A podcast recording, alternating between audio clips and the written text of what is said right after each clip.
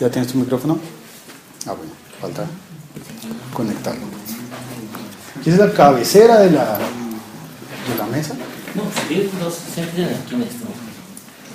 Sí. ¿Pero no tenemos un vidrio detrás?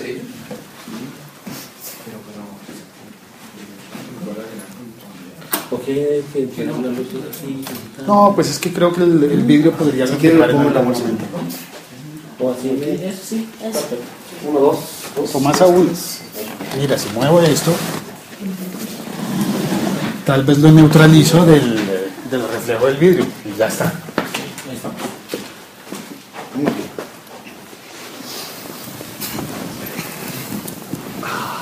Uno, dos, tres, cuatro, cinco, seis. ¿Me escucho? Sí, sí, sí, te escuchas.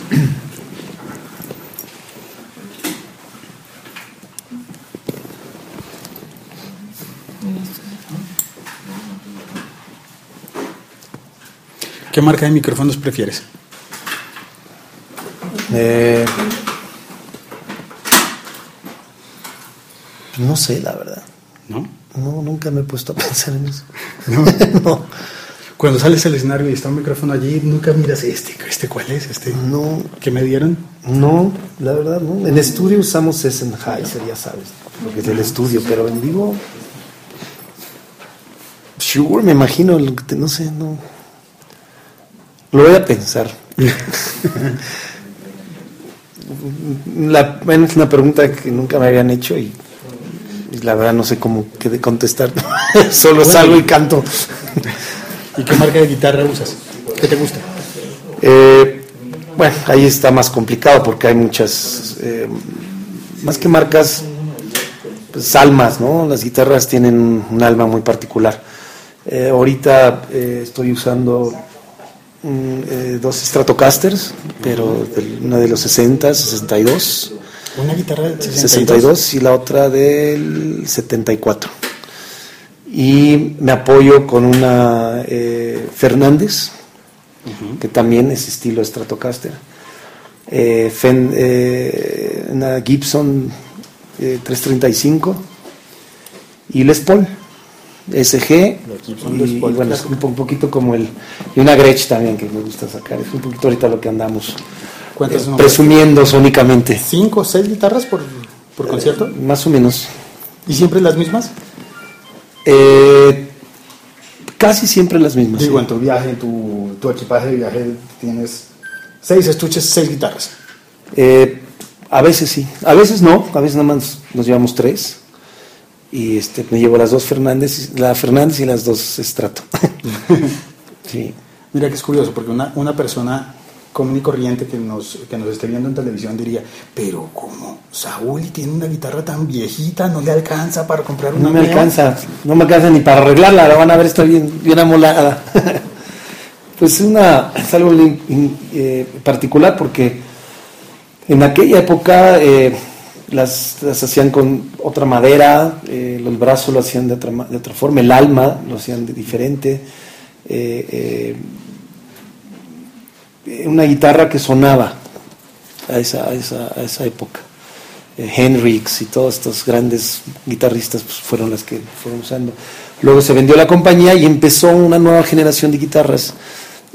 Cambiaron el alma de la, de la guitarra, eh, las maderas ya no eran las, las mismas. Son muy buenas guitarras, muy buenas guitarras. Pero sí es un capricho de cada quien buscar el sonido que, que, le apetece. ¿no? Y a mí me acomoda mucho, aunque tocó el bajo muchos años, estos, estos brazos de estas guitarras de aquella época son más delgados y me acomoda más en la guitarra. No sé por qué. Bueno, es el instrumento de trabajo para un, para un músico como tú. Es, qué sé yo, para el piloto tiene su avión, tú tienes tu guitarra. Sí, sí, sí. Sí, se vuelve una extensión de tu cuerpo. Eh, y me ha pasado, estoy de gira y, y estoy con estas dos y se rompe una cuerda. Me pasa ¿no? otra que, que- que es como la de, la de soporte y, y hasta toco mal. Se me va ahí un resistol o un furremol por ahí. Es, Está- bien, es impresionante. Cuando estás en escena, de repente pasa algo que te desconcentra, se te va la letra de la canción o en qué estoy, cuál es la que sigue o algo, ¿pasa eso? Sí, sí, mucho. Sí, yo soy muy distraído y de hecho necesito una pantalla con las letras, porque si no, no puedo tocar. Un teleprompter. Ajá. Como los presidentes con, con un vidrio o cómo haces. No, una pantallita de, de- de tele o de compu muy económica, no, no vayan a pensar que es algo acá. Es muy sencillo, la conectas al cable, la computadora y Pero necesitas a alguien que, esté, que te esté pasando las sí, letras. ese sí sale caro. Ese sale caro. Ese sale más caro que la... Bueno, te no, para nada. Hay gente local, ¿no? Digo, vienes a tocar a Bogotá. Hay muchachos en Bogotá que se morirían, dirían, yo, yo, yo, yo le paso las letras. Bueno, lo pensaré para la próxima vez.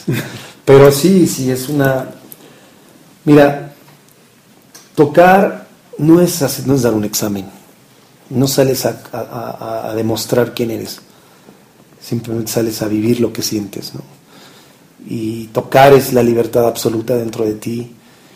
Y sí, muchas veces este, cometemos errores y, los va, y va a pasar. A mí no me gusta ser completamente cuadrado en el sentido donde tiene que sonar como en el disco, si no ya no, este, ya no sirve. Es en vivo. Estamos precisamente haciendo algo orgánico y, y todo puede pasar y eso es lo mágico ¿no? de los conciertos. Los conciertos son como los días. Eh, Todos son igual, eh, pasa lo mismo en todos los días, amanece, llega la tarde, pero nunca es lo mismo.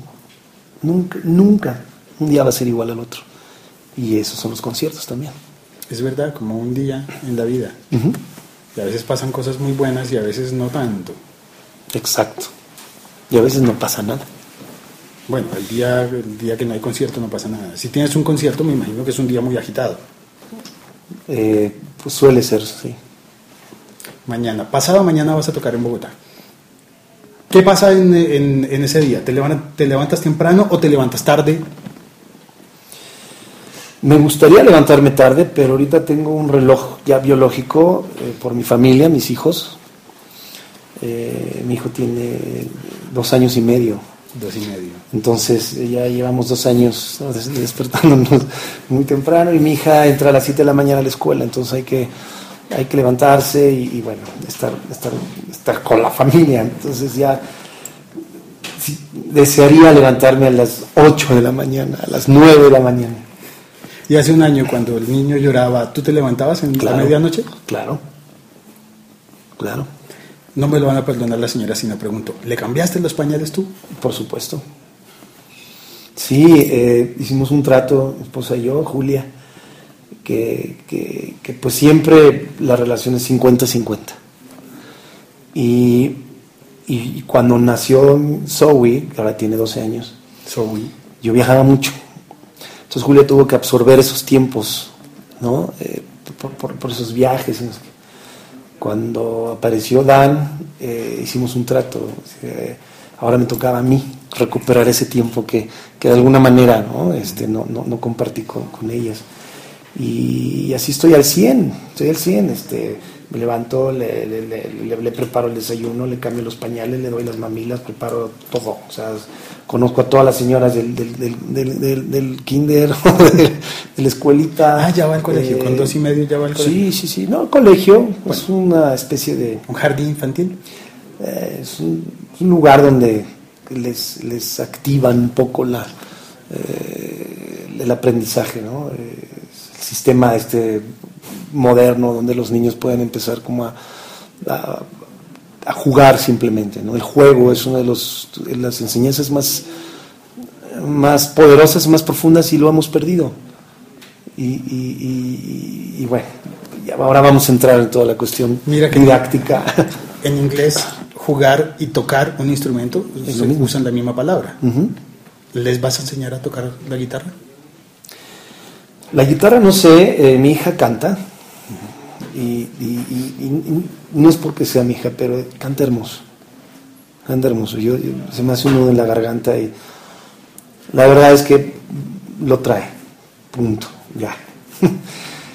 y Dan, eh, no me lo van a creer, pero le gusta la batería. Su mamá le regaló una batería chiquitita porque me lo llevaba a los conciertos y lo que más le llamó la atención fue la batería, no la guitarra, ni el micrófono, ni nada de esas cosas. Y agarraba literalmente el- los utensilios de la cocina y empezaba a pegarle, hasta que Julia decidió regalarle una pequeña batería. Y ahí estamos tocando.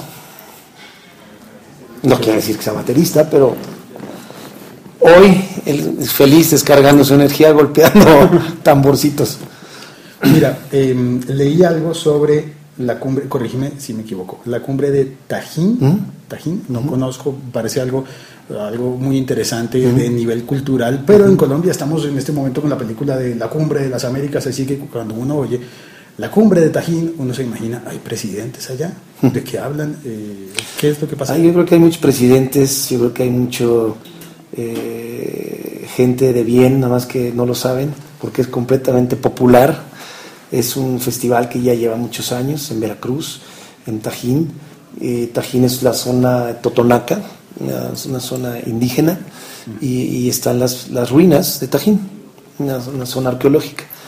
Y, es un festival que se desarrolla en esa, en esa área y automáticamente te, te, te, te, te impulsa a una observación espiritual.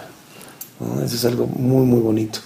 Y además los ingresos que, se, que entran al festival eh, obviamente eh, van para la comunidad, ¿no? comunidad indígena. Entonces está muy relacionado con, con eh, eh, las etnias y la locura de los mestizos y todo esto ¿no? que, que, que, lleva un festival de cultura y, muy diverso. Eh, estuvimos nosotros, estuvo Café Tacuba, estuvo Bjork, hubo todo un día de música salsa y, bueno, fue todo, to- todo era como todo era como tiene que ser, lleno y con mucha energía y con paz y, y- y bien, muy bien. Leí sobre eso que tú habías pedido a los fotógrafos que no usaran flash. Y bueno, eso uno lo ve en los museos, pero en los conciertos no es habitual. Entonces alguien me pidió, eh, Tito López me escribió y me, me pidió, pregúntale eh, por qué pidió que no usaran flashes. Eh, pues hago la misma petición este, eh, ahora el viernes, sobre todo el lado de Alejandro. Como ustedes saben, Alejandro tuvo una intervención quirúrgica, tuvo un tumor en el cerebro, lo operaron y salió bien, gracias a Dios, salió muy bien. Sin embargo, eh, los estrobos, los flash, ese tipo de situaciones, eh, pues no, no son bien recibidas neurológicamente. Entonces, eh, para evitar, digamos, una supuesta relación de un ataque epiléptico, pues se pide no usar flashes y no tenemos estroboscopios en los escenarios, de hecho no tenemos otro tipo de luz, modificamos todo, todo, todo, toda la luz para que Alejandro pues se sienta cómodo y, y, y, y no le vaya del telele ahí de repente, ¿no?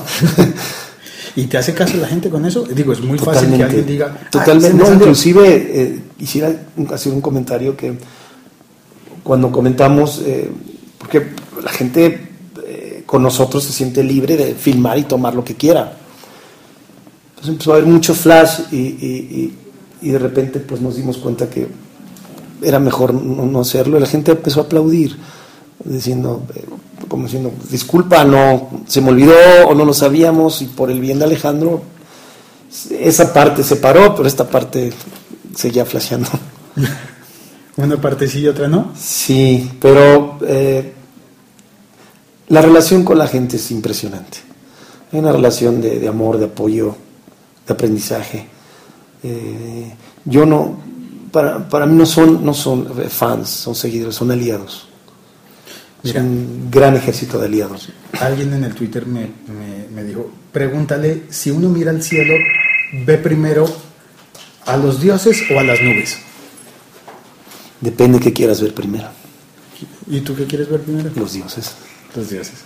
Es como cuando estaba enfermo de la voz y estaba grabando el equilibrio de los jaguares y estaba Don Was produciendo el disco y, Was. y- y- y- y regresó mi, mi- mi- mi problema en mitad del disco y estaba mi tesitura estaba mal, no estaba al 100. Y platicando él me dijo, no te preocupes, imagínate que no conoces el color azul. ¿De qué color pintarías el cielo? Pues, búscale, ¿no? Búscale eh, otra manera y me ayudó mucho porque dije, claro, si, si no puedo así, bueno, puedo, puedo de otra manera, ¿no? Y, y- y la verdad fue algo impresionante esto de la enfermedad. Fue un aprendizaje increíble. Increíble. Contabas hace un rato que tuviste 40 operaciones. 41 para ser 41 operaciones en la garganta, En las cuerdas vocales. en las cuerdas vocales. Bueno, son, son bastantes. ¿Cuánto tiempo estuviste en, en todo ese proceso? Dos años, un poco más de dos años y medio, sin poder este, cantar ni nada. Dos años y medio. Para ti debe ser mucho. Fue mucho, pero, pero se fue rápido. Ya se fue. Y al principio no, obviamente no entiendes, había mucho miedo, inseguridad, el mundo se viene abajo, tu vida se viene abajo. Y el primer año fue duro, hasta que empecé a canalizarlo de otra manera y empezar a aceptar la situación. De repente, como una especie de iluminación, eh, dije, bueno, ya estás aquí, ya estás adentro, te pido que te vayas. Yo me espero, pero por favor vete. No, no, no, no, no nos vamos a llevar muy bien. Al problema de salud, le dices. Sí, a, a los tumores, los tumorecillos. Mira, es curioso porque con Caifanes pasa algo que de repente le recuerda a uno que incluso las grandes estrellas de rock son humanas. Incluso y, y se enferman. Entonces tú tuviste ese problema. Markovich tuvo el, el- un tumor en la cabeza, que es algo que a uno lo asusta. Aterrador. Dicen, aterrador. Eso es terrible. Sabo Romo tuvo un, un infarto. Evento aterrador también, sí. Estaba tocando cuando le pasó, creo. No, estaba, eh, bueno, sí estaban ensayando, estaba en Guadalajara y, y bueno, se sintió mal y se desplomó. ¿Hay energía allí de, digamos, de sobrevivientes cuando ustedes se reúnen a ensayar o a tocar? ¿Hay algo que sí como de triunfo sobre, sobre la enfermedad? ¿Es una tontería lo que digo? Bueno, y cada quien podrá darte sus argumentos, ¿no? porque es algo muy personal. Y, y dentro de la cabeza de cada quien, pues es un universo, infinito además. Pero yo creo que cuando estamos juntos, sí, por lo menos sí hay una, una relación de, de recuperación, una relación de, si no de sobrevivientes, pues por lo menos de, de seres que estamos en paz. De paz. Recobrar la salud, seguir cantando después de todo, es, es una manera de alcanzar la paz. Pues ahí vamos. Bien, en la búsqueda. Ahí vamos. Ahí Bien, vamos. Y a propósito de paz, hay algo, hay un tema muy difícil políticamente por el que Colombia ha pasado, Colombia tiene la experiencia, pero un poco se nos olvida y tenemos noticias de que en México el orden público, a raíz de, problemas de, de narcotráfico, está, está siendo difícil. Vi que compartiste algo en Twitter hace poco, una- un, un video de un reportero, una cosa así. ¿Cómo ves tú, qué tienes tú para contarnos como mexicano a los colombianos sobre, sobre esto? Bueno, pues ustedes ya han tenido una experiencia, ¿no? Pues como, como que si algo tenemos que eh, tomar en cuenta es su propia experiencia, ¿no? Aquí, en Colombia. Eh, eh, creo que lo único que podría compartir es que efectivamente las cosas están, es- hay como una especie de oscurantismo ahorita. Y, y habrá que, que, eh, enfrentarlo de una manera inteligente, de una manera eh, social, lo que, lo- como lo veo, porque creo que el problema es un problema de salud, no un problema de, de violencia. Porque creo que ya es, una, es un problema de, de- de- adicción, Salud enfermedad Por el consumo. por el consumo y por lo que está llevando toda esta situación ¿no? a, a grados de pues ya de, de- de- de especie de, de terrorismo ¿no? En Colombia, el presidente Santos incluso ha, ha hablado de poner el tema sobre la mesa sobre la despenalización. ¿Tú piensas algo sobre eso? yo pienso que sería un gran paso pero antes de la despenalización o la liberación de toda esta si- si- situación eh, habría que hacer un, una, un programa de educación muy fuerte un programa de educación, un programa de educación donde eh, esté eh, la conciencia eh, como estructura para empezar a conocernos más y empezar a conocer y empezar a reconocer y empezar a aceptar el, el- el contexto con el cual estamos viviendo, con el problema que estamos viviendo y de ahí empezar a darle soluciones, pero como individuo. Pero hablas de educación con respecto al consumo de drogas. Educación al consumo de drogas eh, y educación en muchos sentidos en, eso, ¿no? Y creo que para entrar en esa, eh, digamos, programa, para prepararnos a la legalización, para ser más directos, creo que habría que hacer un ejercicio de conciencia también. Y creo que esto en México y en muchas partes, ¿no? Eh, y y, se, siempre se especula de que si este tipo de situaciones se pueden dar. Yo creo que se pueden dar, yo creo que, que simplemente es como una iniciativa de todos, por todos. Podría darse una legalización. Podría darse una legalización siempre y cuando, insisto, hubiese una preparación para ello. Ok. Un proceso grande. Si nosotros lo hacemos ahora, yo no sé qué vaya a pasar, porque aún con las circunstancias eh, duras que se está viviendo, sigue habiendo mucho consumo. Y hay que recordar que, que una persona al consumir se están muriendo otras, ¿no? Ya, ya no es como era antes. Ya eh, pasó a otros territorios, pasó a otra dimensión. Una dimensión en la cual tenemos que ya ser más conscientes de lo que está pasando, ¿no? Cambio, la, cambio el tema. ¿Compras discos actualmente? ¿Cuál fue el último disco que compraste? Por curiosidad. compré eh, en, en iTunes Ok, sí.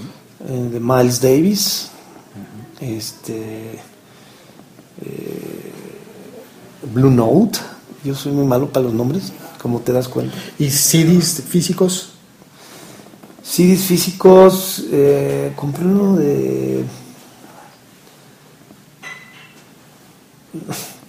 te van a reír pero compré las danzas polovetzianas del príncipe Igor de Stravinsky. No, porque es y Stravinsky, este no Stravinsky no. No no es Stravinsky es eh, no, Stravinsky no hizo las danzas polovetzianas es otro compositor ruso. Pero me, me llama mucho la atención sobre todo los ritmos que maneja porque son danzas. Está hecho para el ballet.